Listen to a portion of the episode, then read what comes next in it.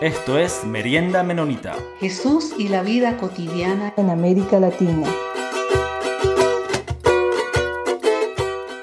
Saludos a todos y todas, muy bienvenido a este programa Merienda Menonita. Yo soy Peter y todavía sigo en Bolivia, en Santa Cruz de la Sierra. Y hoy día ah, vamos a tener una conversación muy interesante. he invitado al pastor Ona Saucedo para, para compartir con nosotros, con nosotros un, uh, unos testimonios e historias de su vida. Y como siempre hacemos en este programa, le pediría al pastor Ona que, que se podía presentar. Un gusto, Peter, de poder conversar y dialogar sobre las distintas maneras que Dios actúa.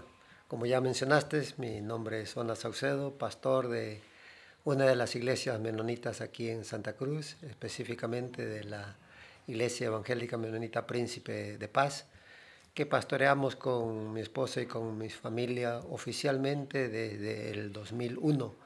Hasta hoy el Señor nos ha concedido esa gracia de servirle a Él y de servir a esta comunidad de fe que juntos luchamos por ser fieles y obedientes al llamado y a los dones que el Señor nos ha dado.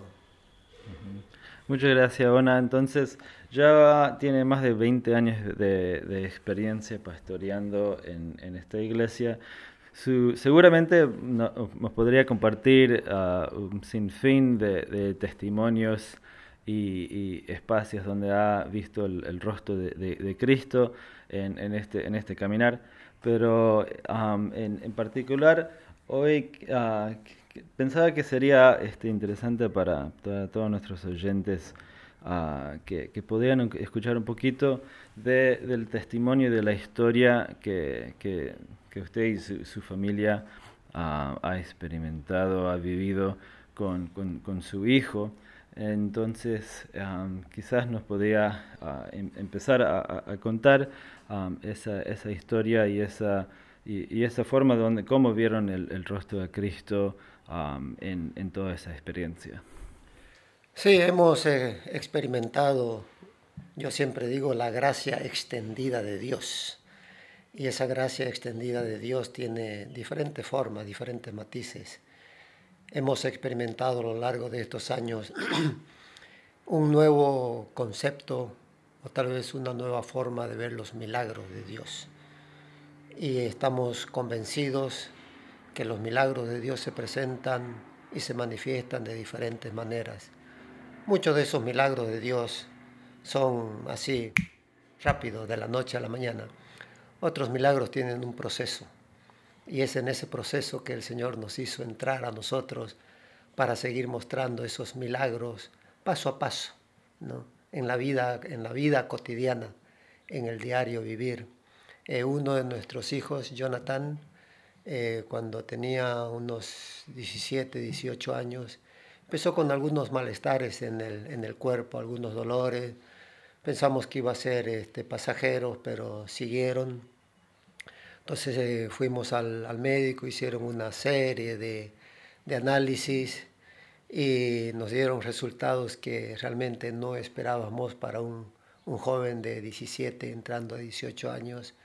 En los análisis eh, reportaron que él tenía lupus. Y para algunos que no saben, el lupus es una enfermedad autoinmune, ¿no? que eh, médicamente no tiene cura. ¿No? Eh, entonces fue un golpe bastante duro eh, para la familia, para nosotros eh, como padres, para sus hermanos, pero también para, para la iglesia.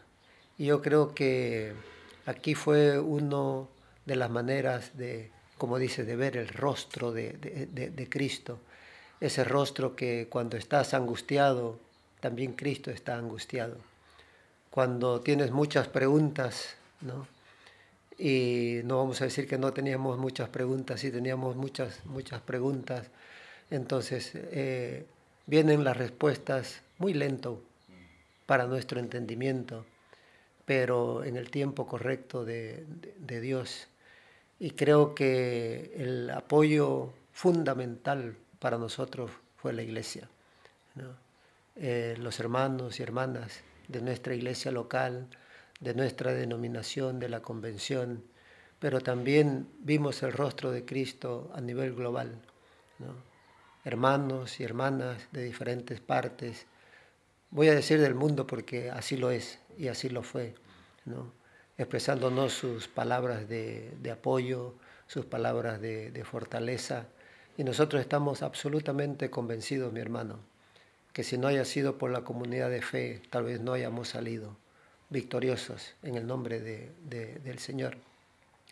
Fue un, tiempo bastante difícil y angustiante. ¿no? Eh, no sabíamos mucho nosotros de esa enfermedad hasta que nos topamos con eso. Eh, durante los primeros meses estuvimos de especialista en especialista. Eh, muchos decían de que al tener esa enfermedad le quedaba una vida corta y una vida muy, muy dolorosa porque, solo para información, eh, el, lupus dice de que ataca diferentes órganos del cuerpo. Va atacando un órgano, después va atacando otro, va destruyendo. Y es una vida muy difícil para el que sufre eso. Así que con toda esa información te puedes imaginar, ¿no? Eh, el presente y el futuro para la familia, para el joven. Pero otra vez eh, nosotros lo, pusimos en manos del Señor. Y decidimos como familia lo siguiente, que yo quisiera que, que si esto sirve para ánimo, desafío, algún hermano, hermana, familia que está sufriendo, nosotros lo, primero lo pusimos en manos del Señor, aún sin entender todo, aún con nuestras dudas. ¿no? aún con nuestras, nuestras angustias y nuestro dolor, porque eh, creo es más doloroso eh, ver enfermar a un hijo que enfermar uno mismo. Y los que somos padres y madres eh, sabemos de esto. Así que decidimos como, como familia hacer todo lo humanamente posible, pero correcto, basado en la palabra de Dios. No íbamos a hacer nada que esté fuera de la escritura. Y decir, Señor, tú sabes cómo estamos, tú sabes cómo está nuestro, nuestro hijo, sabes cómo está nuestra situación y lo ponemos en tus manos. Tú eres el que va a llegar, ayudarnos a llevar nuestra carga, porque así lo dice tu palabra. Venid a mí, todos los que estáis cargados y cansados y nosotros lo aplicamos eso para, nuestra vida. Entonces, de, ahí en, adelante eh, seguimos en oración. La iglesia aquí eh, tuvo, vamos a decir, un impacto en el sentido positivo. La, iglesia nos apoyó en todas las formas, formas posibles. Eh, fue, hasta yo podría decir, un tipo de ayudamiento en medio de la crisis, en medio del dolor que solo el Señor lo puede traer y lo sabe traer a, su manera. Después de ese, de ese tiempo de, crisis, vamos a, llamarlo, entonces eh, mi hijo entró a la universidad. Eh, después eh, él empezaba con, sus tratamientos, después de un tiempo sus riñones no estaban respondiendo. Él tuvo deficiencia renal de sus dos, dos riñones, hicieron algo de tratamiento para tratar de ayudarle, pero al final fue de que él tuvo que dializar tres veces por, por semana, cuatro horas cada diálisis, y ese fue otro, otro golpe que no esperábamos, ¿no? Otra situación bastante, bastante complicada, ¿no? Eh, fue difícil otra vez para todos, especialmente para él, con todas las ansias, con todas las perspectivas de estudiar. Pero aún así siguió en su, en su carrera estudiando, como ya mencioné, creo la carrera de medicina. Y damos gracias a Dios de que sus eh, docentes fueron comprensibles con él, que le podían dar cierta tolerancia cuando él tenía que hacer las, las, diálisis. Y mire usted, hermano, de que gracias a Dios él salió del, terminó la carrera. ¿no? Y otra vez ese es un, milagro solo de la forma que lo sabe hacer Dios. Porque solo nosotros lo veíamos, el, el sacrificio, el esfuerzo ¿no? del estudio. No era una carrera fácil, no lo es, mejor dicho. ¿no? Pero en todo eso la, la mano de Dios. ¿no? Él nunca perdió el, el, el, ánimo, la fortaleza, la alegría. ¿no? Eh, es un pequeño guerrero de la fe. ¿no? Y eso nos, nos ha impactado a nosotros, ¿no? como padres, como familia, como, como iglesia. Entonces, eh, nosotros eh, solo nos quedó de refugiarnos en el Señor. Varios hermanos de algunos países de la alianza, no sé si ha escuchado de la Alianza Global de Discipulado, hicieron un congreso aquí, vinieron y nos, nos visitaron y un, un, hermano nos dijo una, una palabra que quedó en nosotros. Y él dijo, veo el rostro de Cristo en Jonathan. Y ese es el rostro de, de Cristo, que en medio del sufrimiento está la alegría, en medio del sufrimiento está la, la esperanza y en medio del sufrimiento saber de que en Cristo Jesús tenemos la, la victoria. Y que no es, no, es, no es una victoria muchas veces que como a veces escuchamos de prosperidad, sí, de prosperidad, pero en el sentido más amplio. ¿no? Vemos el rostro de Cristo en los, en los hermanos que simplemente te abrazan, ¿no? en hermanos y hermanas que simplemente te dicen, estamos orando por ustedes. Y el rostro de Cristo tiene esos diferentes matices, ¿no? diferentes colores, hasta podríamos decir diferentes gestos. Y ahí seguimos en, en, este, en esta caminata, en este peregrinaje, ¿no? junto con nuestros hermanos y hermanas. Y yo, yo quisiera recalcar eso, ¿no? de que en, en tiempos difíciles que estamos pasando, ahí está la familia de la fe. ¿no?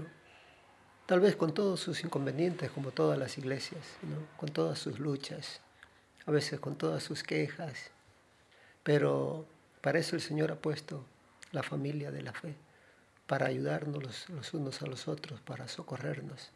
¿no?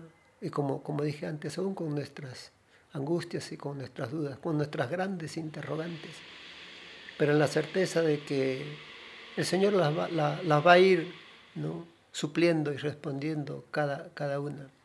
Y en medio de, de, la duda va a traer la fortaleza, una, una palabra. Y el Señor nos ha mostrado, como te dije, este proceso de milagros. Porque mire usted, mi hermano, al, al principio, cuando nuestro hijo empezó a, empezó a dializar, eh, lo voy a convertir en dólares para tener una idea. Cada diálisis, cada diálisis, recuerden, son tres veces por semana. Cada diálisis el costo era de 100 dólares. Ahora se, imagina 300 dólares a la, a la, semana por el mes y por los meses que vinieron. ¿no? Eh, y aquí el, el, el Señor nunca faltó con los recursos económicos de manera increíble, pero creíble, digo yo, digo yo, ¿no? Personas que no vienen a la iglesia. El Señor movía corazones.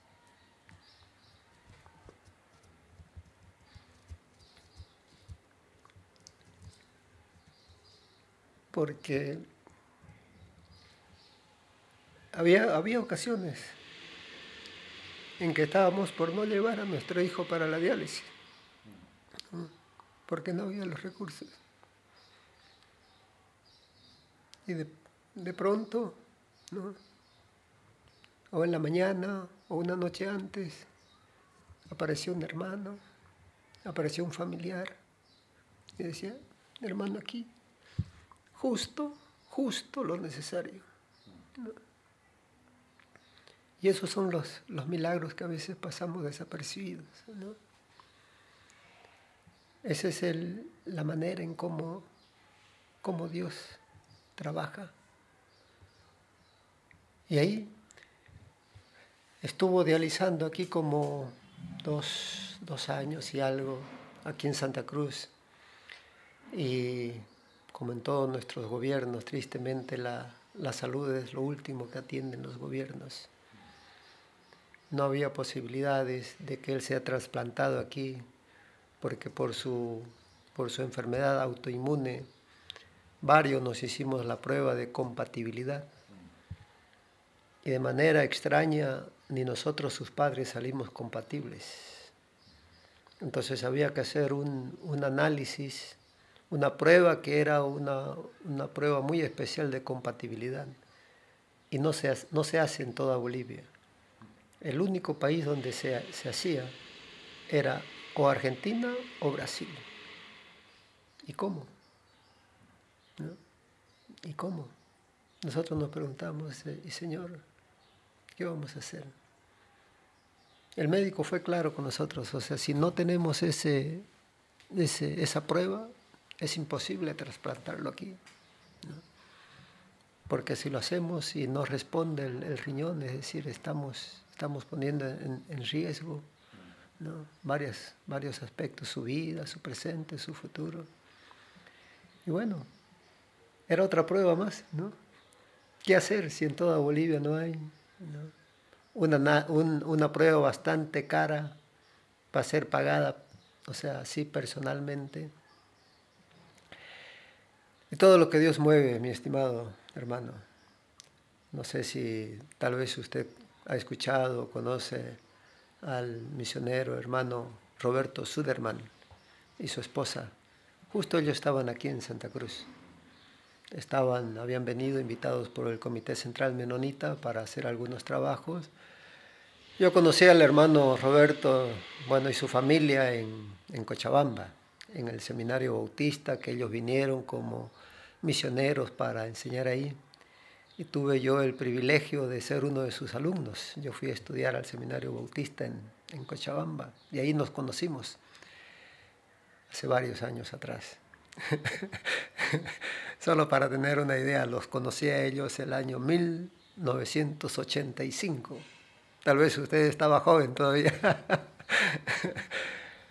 y ellos estuvieron aquí ellos sabían de la situación de, nuestro hijo, sí que ahí estuvimos conversando y le dijimos, mire, está, aquí está todo paralizado. Realmente no hay esperanzas para él de, un trasplante. Ya le comentamos todo, ¿no? Y le comentamos de que, de que la única posibilidad era o Argentina o, o Brasil. Hicimos los contactos con los hermanos de Argentina, de las iglesias menonitas, el hermano Luis Almán, que tal vez ha escuchado, nos, nos ayudó mucho, hizo todas las averiguaciones, había la posibilidad, y cuando se estaba abriendo la posibilidad vino un paro de salud en Argentina y se paralizó todo. Entonces ahí estuvimos, el hermano Roberto que estaba acá, hizo una, mire usted, hizo una llamada al, al lo que nos dijeron de, Brasil fue de que este, en, Brasil hay y en Canadá también hay. Los, todo el, equipo y los procedimientos para hacer ese, ese análisis de, compatibilidad. Entonces eso le comentamos al, al hermano Roberto y Irene Suderman. Y ellos llamaron a Canadá. Y de Canadá ¿no? Le dijeron de que sí, ¿no? Había la, la, posibilidad de, de, acceder a ese análisis, había que hacer la toma de muestras de aquí, enviársela, pero posiblemente por todo el, el, transporte y el tiempo, tal vez la prueba no iba a ser tan fidedigna que ellos recomendaban hacerlo en Brasil. Y le dio el contacto en Brasil. Mire usted, estamos hablando de los procesos de milagros de Dios. ¿no? Eh, tomando en cuenta de que, por lo menos para nosotros, concebimos de que no hay casualidades, no, hay suerte como muchas veces llamamos nosotros. no hay casualidades de que el hermano Roberto Suderman estaba acá en el plan eterno y global de Dios estaba moviendo las piezas que muchas veces no vemos. Es como algunos dicen, ahí está entre, entre telones Dios moviéndose ese rostro de, ese rostro de Dios. Y entonces le pasó el contacto con, con, el hospital o con el laboratorio en, en, Brasil. Y en Brasil le dijeron de que sí, iban a hacer esa prueba, que por recomendación de Canadá la prueba le iban a hacer gratis. Mire usted, una gran, una gran noticia, una gran alegría, saber de que íbamos a avanzar un, paso más. Así que, eh, como le comenté, la Alianza Global había estado aquí, eh, ellos sabían del caso de Yona, tuvieron, tuvimos un, tiempo juntos de, de orar y le comentamos que había esa posibilidad en en, Brasil para el análisis ahí a los hermanos de Brasil, al pastor Joel, pastor eh, Osías Santana, y ellos le comentaron a una hermana que trabajaba como capellán en el hospital de San Pablo. Mire usted, para seguir con la, con la línea, el rostro diverso de Jesús. Hermanos y hermanas que algunos conocíamos, que otros no conocíamos, pero Dios llevando, llevando la guía. Y le comentamos de esa, de esa posibilidad, de que posiblemente viajábamos para hacer ese análisis, que se habían abierto esas puertas en, en el laboratorio para hacer esa compatibilidad. Y después de algunas, algunas eh, semanas nos llama el pastor Joel de, de San Pablo y nos dice, hay una hermana que está averiguando con un doctor de la situación de Jonathan. Ya ella le ha comentado. Y el doctor dice de que tiene interés personal de ver el caso de Jonathan. ¿Será que ustedes pueden viajar a San Pablo? Ya había la idea de viajar, ¿no? Muchos nos habían dicho antes, ¿no? Hay que llevar a su hijo fuera del país, Argentina, Brasil, Chile, o Brasil, la medicina está ya más avanzada y no lo vamos a negar. Y nosotros decíamos, no, bueno, ¿cómo? ¿No? ¿Cómo? Porque para su situación de él, eh, que dializaba tres veces por semana y al no dializar entonces se le complicaba, no queríamos arriesgar de ir por más de dos o tres días porque un, un día descansaba, otro día dializaba entonces le dijimos de que, de que sí, de que había posibilidades de, ir. Y entonces dijo, voy a confirmar con, la hermana y a ver qué le dice el, doctor, ahí en, San Pablo, en el, en el, hospital. A la próxima semana nos llama otra vez el pastor y dice, la hermana eh, nos llama un lunes, me parece, pero era como dos o tres días antes. Me dice, la, la hermana ha hecho cita, vamos a decir, que, nos llamó lunes, ha hecho cita para el miércoles. ¡Wow! Ahí entonces a, afanar, a buscar pasajes y, el médico quiere, quiere ver ese caso, siendo Jonathan joven, con, esos problemas que tiene, más lo, otro de la diálisis. Y dijimos, bueno, el Señor, si es del Señor, vamos, vamos a ir, ¿no? Como ya habíamos establecido, vamos a hacerlo humanamente posible, pero bíblicamente correcto. Así que si está en nuestras manos hacer eso, vamos a ir. Y nos fuimos con, mi hijo. ¿no?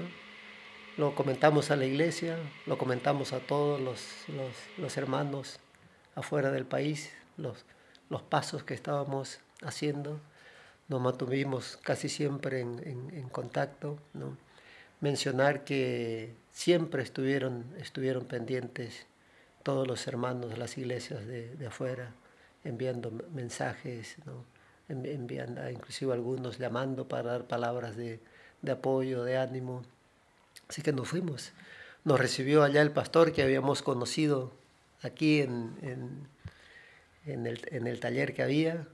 Nos alojamos ahí en su casa. El, nombre del pastor es Joel Poikiviqui de la iglesia bautista en, en, Brasil, que también está con, con, la alianza, con la alianza global. Así que ahí nos fuimos al, al hospital, el médico lo, lo vio, eh, lo revisó y dijo, está más complejo de lo que yo esperaba.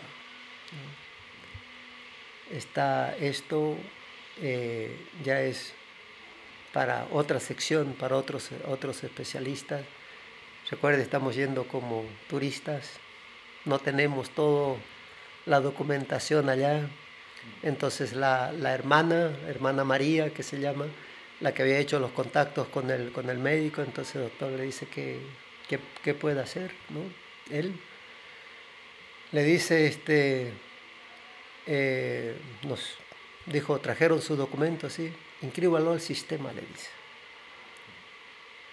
Es decir, inscribirlo al sistema era que nos iba a poner al servicio de salud que tiene el gobierno de Brasil.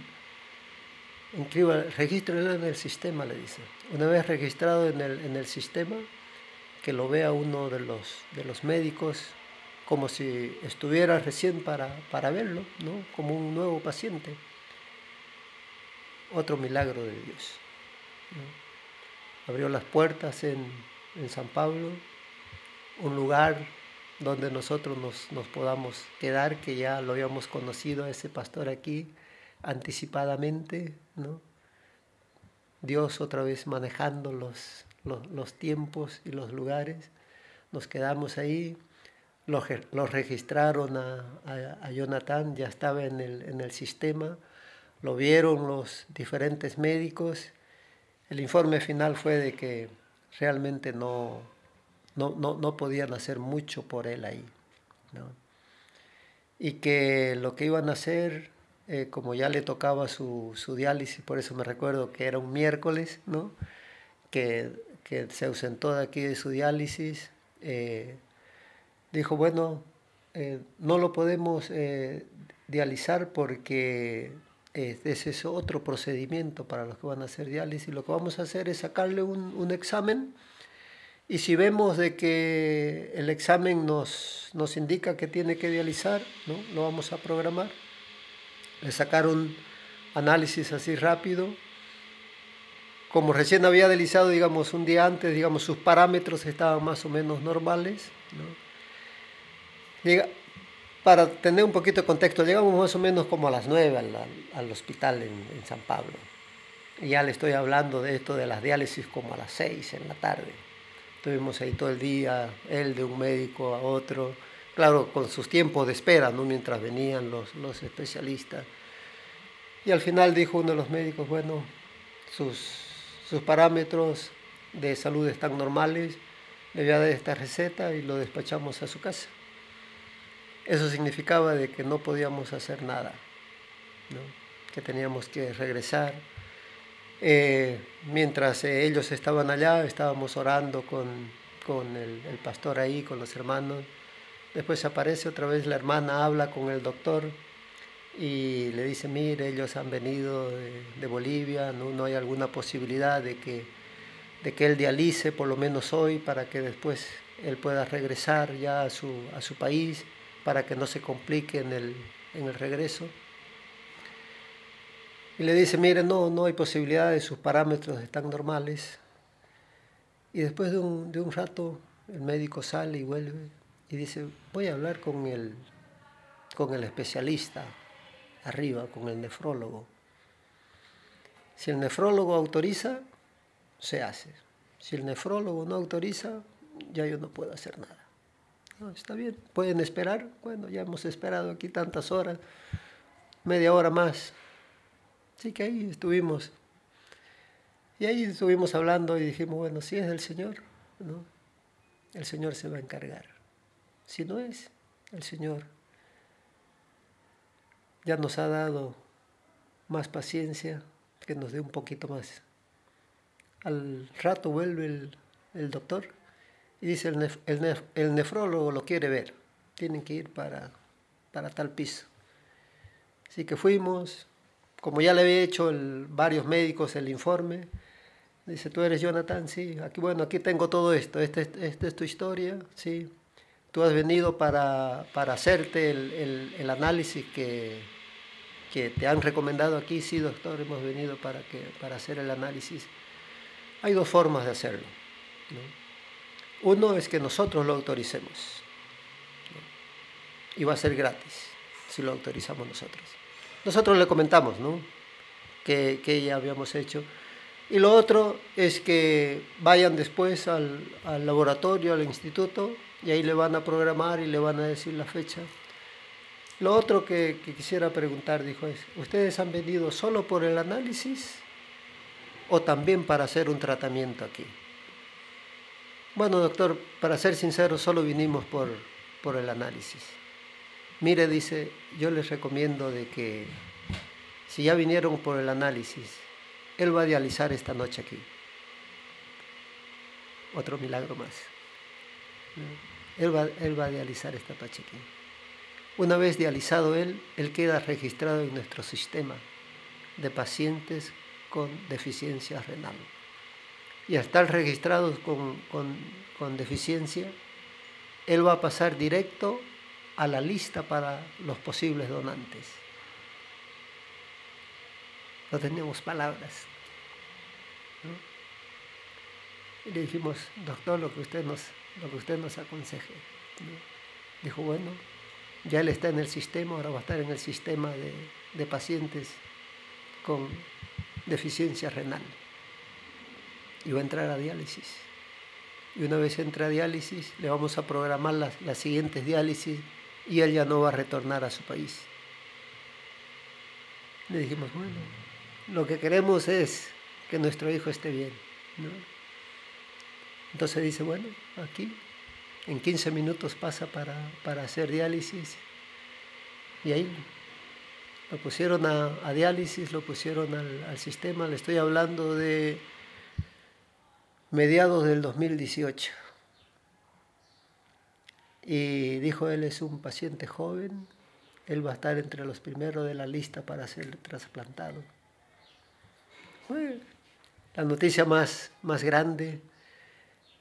Y yo quisiera decir de que muchas veces Dios mueve personas también inconversas para desarrollar su plan y su propósito que tiene, como lo ha hecho a lo largo de la historia.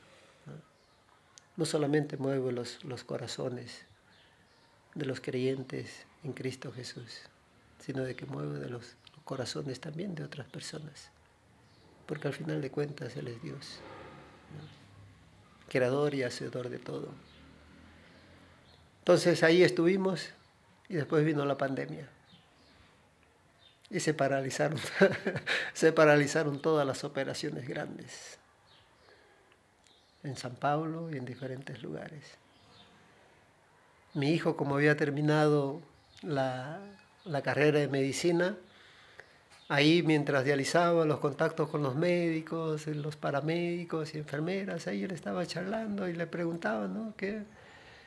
Y hay uno de los, de los doctores, mire usted, le dijo, Jonathan le dijo, y mientras estás aquí y esperas tu trasplante, ¿por qué no haces la convalidación de tus, de tus materias y tu año de internado? Porque le faltaba aquí el año de internado. Le dice, aquí hay grandes posibilidades que tú hagas tu año de internado y, él que tiene mucha pasión por su, por su carrera, entonces se inscribió.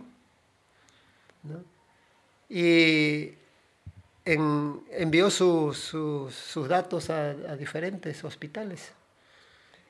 Y en, el hospital, en uno de los hospitales de Curitiba, en Brasil, le aceptaron. Así que tuvimos que mudarnos de San Pablo a Curitiba. Y ahí en, en Curitiba teníamos algunos, algunos contactos, algunos hermanos y hermanas conocidos de muchos años, de nuestros encuentros del Cono Sur, ¿no? que son los encuentros regionales que tiene la iglesia menonita. Así que hicimos los contactos con ellos para explorar las posibilidades. Dijo, sí, vengan, les encontramos aquí un, un lugar. Eh, de ahí del mismo hospital, mire, de, de San Pablo hicieron contactos con, con otro centro de allá de diálisis para que si él, él viajaba, entonces al final viajamos allá, llegamos, ya tenía su, su lugar para, para hacer las, las, diálisis, como dije, no podía dejar de hacer las diálisis. Los hermanos ahí nos, nos, nos recibieron, nos dieron alojamiento y más de lo que, de lo que esperábamos. Eh, tuvimos un, un, buen tiempo viviendo en la casa del hermano Hans Peter, ¿no? Eh, y ahí él entró al internado, terminó su año de, internado y con eso terminaba su carrera aquí oficialmente.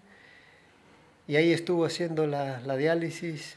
Eh, después yo me tuve que venir por asuntos de la, iglesia, asuntos de la, de la familia. Y ahí él estuvo con, con sus diálisis, orando nosotros aquí, y para ser sinceros, de vez en cuando le preguntamos al Señor, Señor, ¿cuándo? ¿Cuándo? Porque mire usted desde el 2018 eh, y otra vez recorríamos a la, a la, palabra, tú tienes el, el, control, tú eres el dueño. ¿no? Y uno de los milagros más fue el sábado anterior eso fue el 30 de, julio, nos llama nuestro hijo, dice, me llamaron del, hospital, del hospital de Santa Casa, que hay la posibilidad de, trasplante, hay dos personas, ¿no? hay una señora y yo que estamos en, la, lista, eh, nos han llamado que vamos y que se fue al, hospital, él ahí tenía, tenía todos sus, eh, en archivo todo el asunto de sus exámenes. Le hicieron un examen así rápido, le dijeron, bueno, su potasio está un poquito alto, pero lo bajamos con una o dos horas de diálisis, mientras esperamos que lleguen los, los riñones para saber si, si están aptos. Entonces ahí ya a las cinco pudimos hablar con él, dice, estoy esperando, eso era el sábado, ¿no? Estoy esperando, eh, me están preparando, ya terminó la, la diálisis, todo está en perfectas condiciones. Y ya, eso de las, de las seis y media, que serían siete y media ya, tuvimos el último contacto con él. Dice, llegaron los, ha llegado un riñón, que es para, para la señora, y está pronto a llegar el otro riñón, sí que lo van a analizar y ahí vamos a ver que mi cirugía está programada para las 11, ¿no? Y ahí llegó el riñón de, él y le dijo, está en perfectas condiciones y no vamos a esperar más, así que alístese para quirófano. ¡Wow! ¿No? Él, esperaba ¿no? a, las, a las 11 y de una vez vamos a proceder a la cirugía. Y nosotros aquí recibimos la, noticia, la comunicamos a, la mayoría de los, de los que pudimos, estuvimos en, en oración y antes de entrar a quirófano nos volvieron a, llamar, ¿no? su esposa, es casado ya mi, mi hijo, nos llamó su esposa, está entrando a, quirófano, la cirugía va a tardar entre tres horas, tres horas y media. Y gracias a Dios salió todo bien, eh, está en recuperación, bueno, ahora ya está en sala Dios mediante, mañana le dan de alta, los médicos están bastante sorprendidos de que su cuerpo ha respondido bastante bien y un milagro más en medio de todo. El riñón que iba a ser para, para, para él, ¿no? el médico le dijo, es increíble, Jonathan le dijo, el, el riñón que estás recibiendo es de una señora que tuvo un, una parálisis cerebral y ella había dicho que se, que se done a su familia. Y la señora estaba viviendo con un riñón. Este riñón está acostumbrado a trabajar en el cuerpo, ¿no? porque la mayoría tenemos dos riñones. Le dice cuando, cuando eh, trasplantamos, cuando el trasplantado recibe un riñón, siempre hay sus dificultades, porque el riñón se tiene que acostumbrar, un riñón hacer el trabajo de dos riñones, pero este ya está acostumbrado a hacer uno. Y evidentemente sí. El médico se sorprendió, lo trasplantaron y al momento que lo trasplantaron, ¿no? el riñón estaba respondiendo en perfectas condiciones.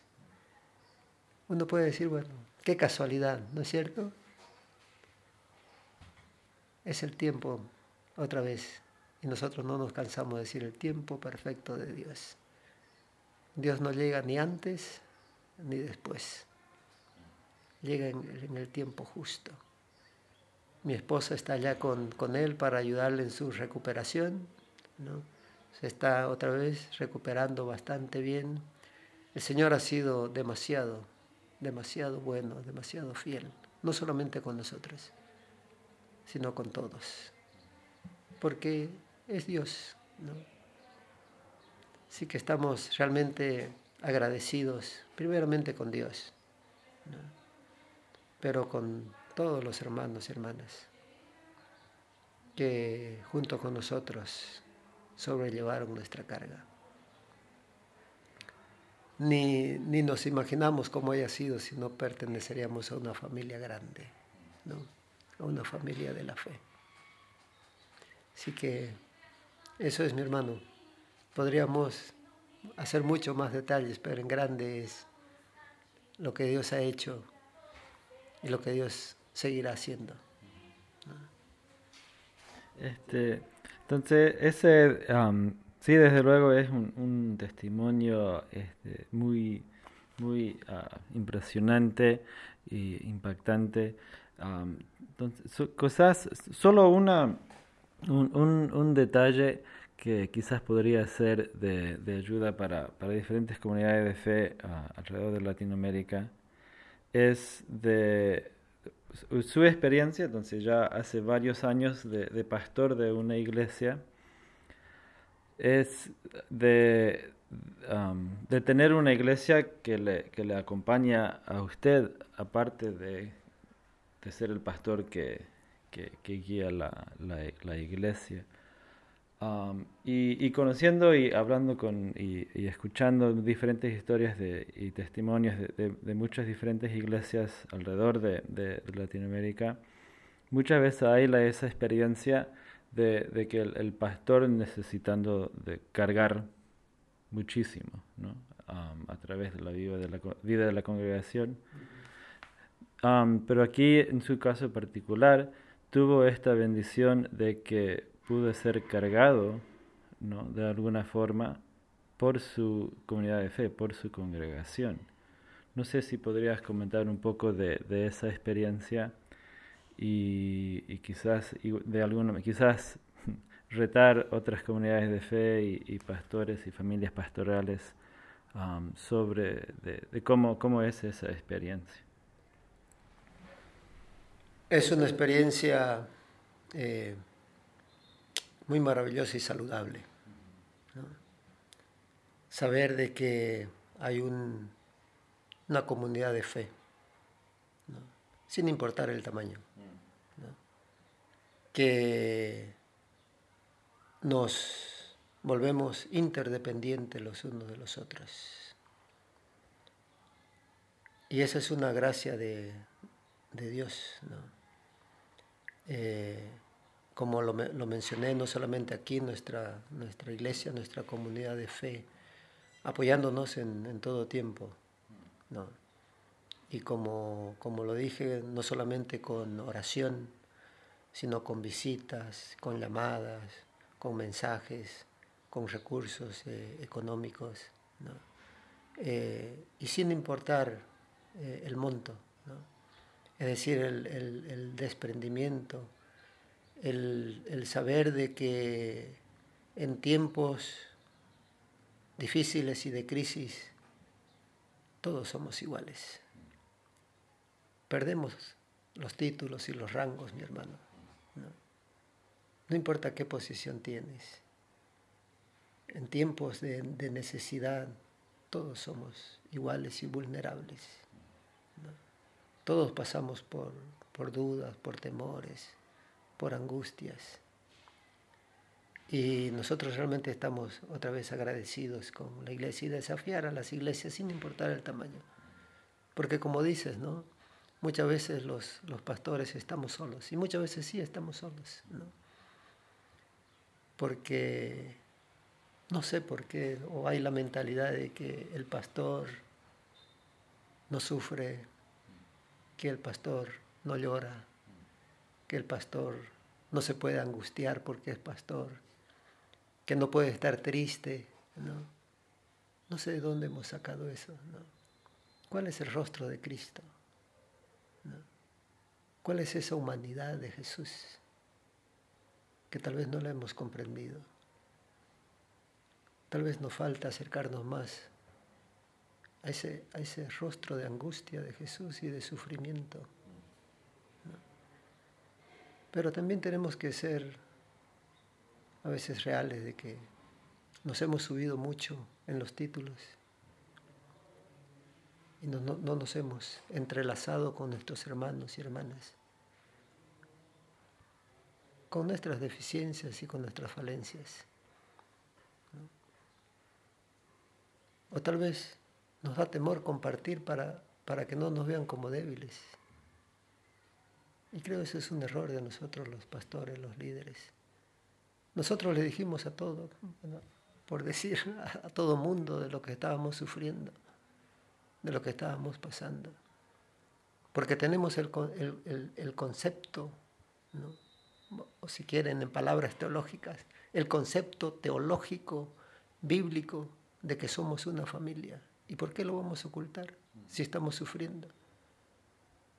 Si estamos con dudas, si estamos tristes y desesperados. Y los hermanos y hermanas son testigos. Son testigos de, nuestro peregrinaje y también son testigos ahora de nuestra alegría. Le hemos comunicado a los que se nos ha venido a la cabeza y lo tenemos en nuestro contacto de esta alegría, de este milagro de Dios. Pero si no te, no te vuelves humano y quieres seguir en, en tu posición allá arriba, fuerte cuando no lo somos, es al revés. Cuando somos débiles, es que encontramos nuestra fortaleza en el Señor y en nuestros hermanos y hermanas. No tengamos miedo de decir que somos débiles, porque al final de cuentas lo somos. ¿No es verdad? Lo somos. Bueno, muchísimas gracias, Ona, por, por este, este, este reto este, y este testimonio de, su, familia y de, su vida. Um, vamos a estar, um, vamos a seguir en, oración por, Jonathan y, por su familia y por esta comunidad de fe aquí en, Santa Cruz que, que, pudo sostener todo, todo, todo ese tiempo. Uh, muchas gracias, Ona, por, por, por su tiempo. No, un gusto, un placer. Saludos a todos nuestros hermanos y hermanas. Un abrazo grande y que sigamos caminando juntos, juntos hasta que el Señor venga o nos, o nos llame, que podamos mostrar esa unidad, como lo dijo Jesús, como testimonio, y que la iglesia está para, para eso, para todos los que estamos sufridos y angustiados, que ahí yo cuando tengo la oportunidad digo, la iglesia debe ser una iglesia mesonera. ¿No es cierto? Porque así nos llama el Señor. Mandamos a la gente a compartir de Jesús y nos los traen todos heridos. Como la historia del, del buen samaritano, ¿no es cierto? Que sigamos siendo una iglesia mesonera. Que el Señor nos bendiga, mis estimados hermanos y hermanas y un gusto, Peter, de tenerte aquí, que, te, sigas pasando un buen tiempo con la familia.